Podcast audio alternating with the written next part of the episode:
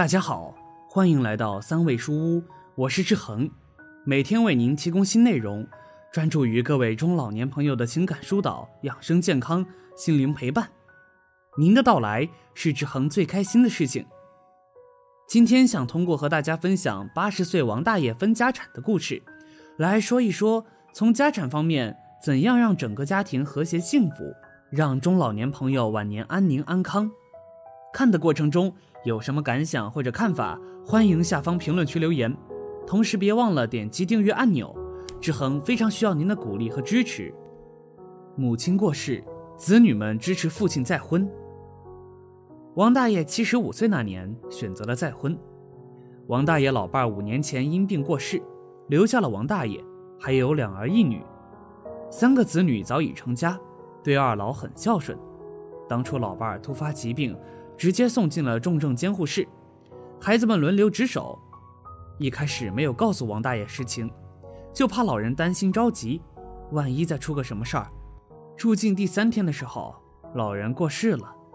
这时候实在无法再瞒住老人，王大爷听到噩耗，实在无法接受，一急之下血压高，也住进了医院。孩子们手忙脚乱处理完后事，只能接着再照顾王大爷。慢慢的。五年时间过去了，王大爷也在考虑，自己年过七十，天天让孩子们跑来跑去不是个办法，更有些于心不忍。而且，即便天天有孩子守着，心理上依然感到空得慌。于是，就有了找后老伴的想法。对于家庭来讲，这是一件大事，孩子们的意见和决定对于王大爷特别重要。无论从家庭关系还是从情感上，都要征求孩子们的意见。三个孩子听到王大爷的想法之后都没有吱声，王大爷也有些尴尬，毕竟他这一代的老年人，再婚似乎是一件不太好的事。随后，孩子们表示商量一下。回去之后，老大把弟弟妹妹叫到了一起，说起父亲的想法。小妹不太支持，哥。你说咱们把爸照顾的不是好好的吗？也不知道爸想找后妈的目的是什么，是嫌咱们照顾的不够好，还是心疼咱们累？再说了，我可不想再找个妈，在我心里妈就一个。说完，眼圈有点泛红。老大拍了拍妹妹肩膀，转过头问老二：“弟弟，你怎么想的？”老二回道：“哥，我只能说不反对。我是这么想的。”爸这话肯定不是随口一说，是有他的想法的。为什么？一个是心疼咱们，另一个怎么着？父母跟孩子之间的感情，跟老伴之间的感情是不一样的。但是我有两个担心，一个担心是，你说老爸是找了个伴儿，咱们肯定也得管吧？是不是给咱们也增加了负担？另一个，说实话，好多再婚的都多多少少盯着财产。这个事儿咱不能不考虑。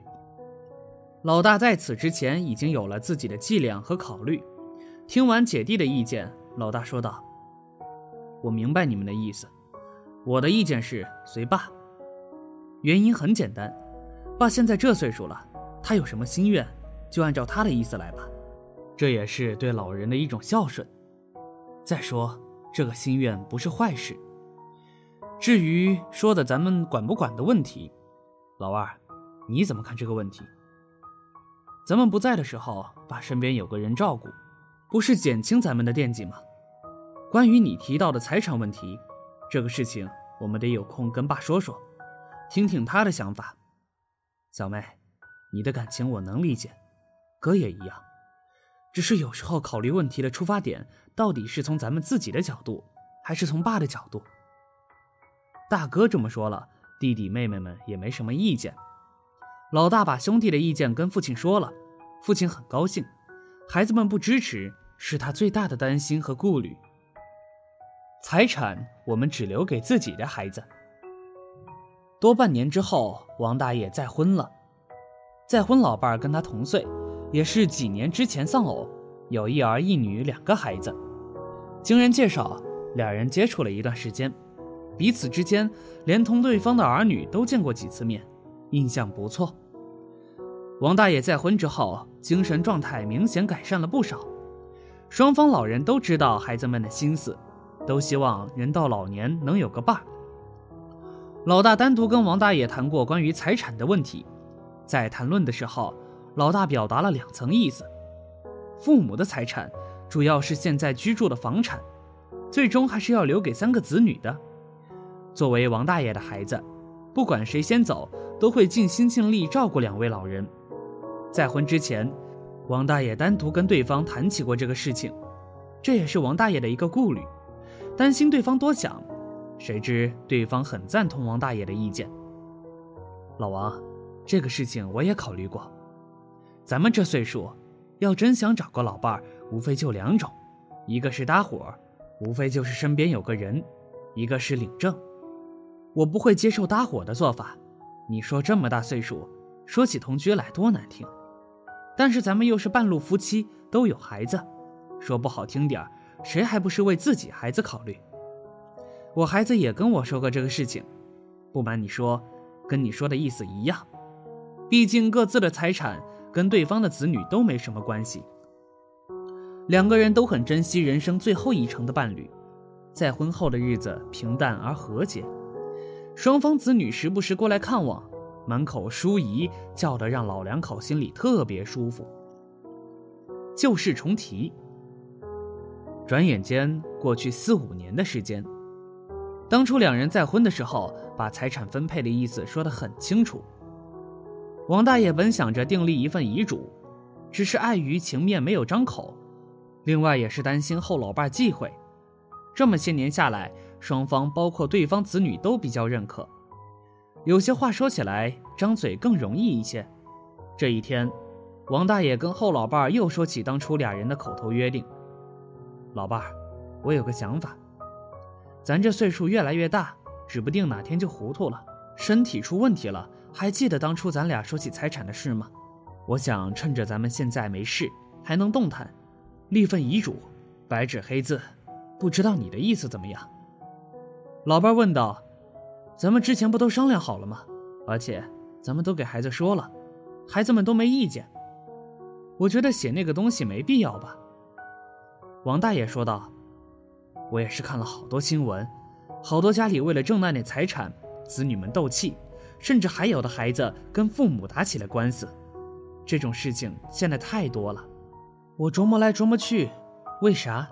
还不是为那点财产闹的？要是咱们事先都分配好了。”闹不闹两说，至少不会有那么多问题。我考虑过，无非就两个方式：要么咱们把房子直接过户给孩子，要么还是写好了给谁。现在过户给孩子，等于说咱们住的地方已经不属于自己了，这总有过去。后老伴儿没有考虑那么多，按照他的想法，都说好了的事儿，按理说应该没问题。老王的话。又让他重新考虑起这个事情。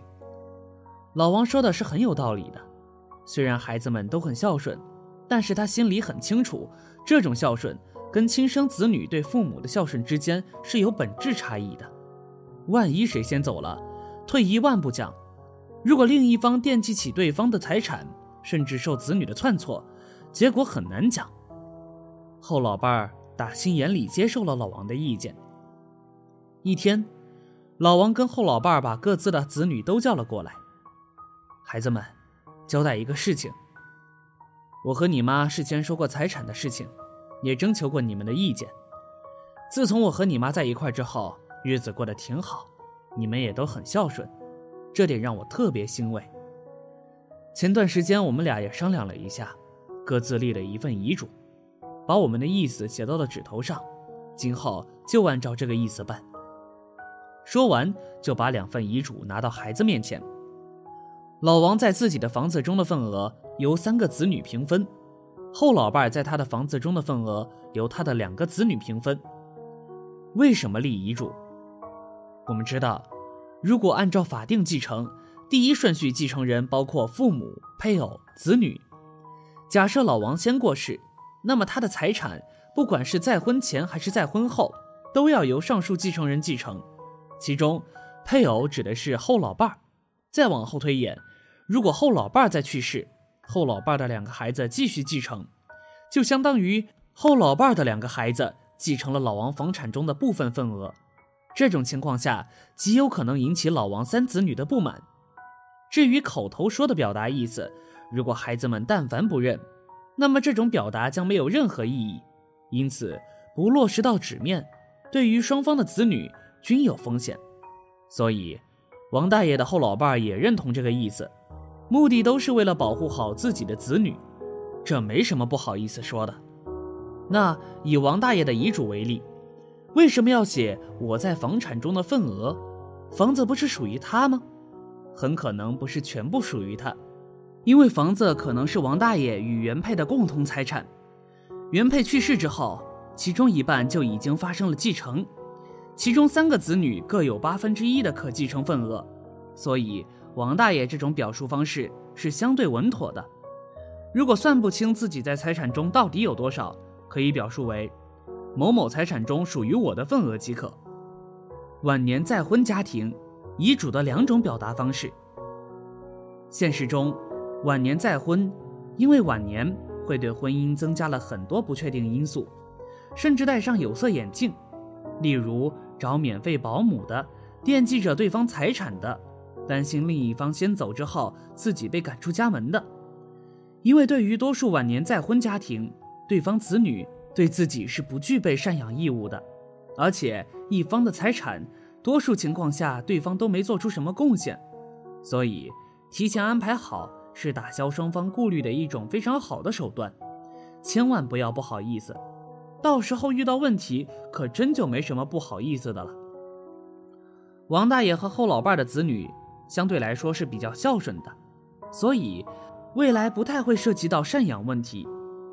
回到上面王大爷和后老伴儿订立的遗嘱，如果相对比较规范的表达，以王大爷为例，可以采用如下方式：位于某某处，本人名下的房产中属于我的份额以及我可继承的份额，由某某继承三分之一，由某某继承三分之一，由某某继承三分之一。以上的内容表述中，极为比较常见的表述方式，但是。其中丝毫未涉及到后老伴的问题。如果后老伴没有孝顺子女，而王大爷又希望自己的子女能够赡养继母，怎么办？可以在上述内容基础上再增加一部分，如本人先于某某某去世，本人子女需对某某某进行赡养，包括如子女未尽到赡养义务，以上财产改由某某某全部继承。这样的话，对自己的子女继承提出了条件要求，待自己为后老伴儿养老送终，才能继承这笔财产。这是一种附条件的表达方式。对于这一切，屏幕前的你有什么想法呢？快在下方评论区留言吧。觉得文章不错，记得转发给自己的家人朋友。没有订阅的朋友，也请点击订阅按钮。志恒非常需要您的鼓励和支持。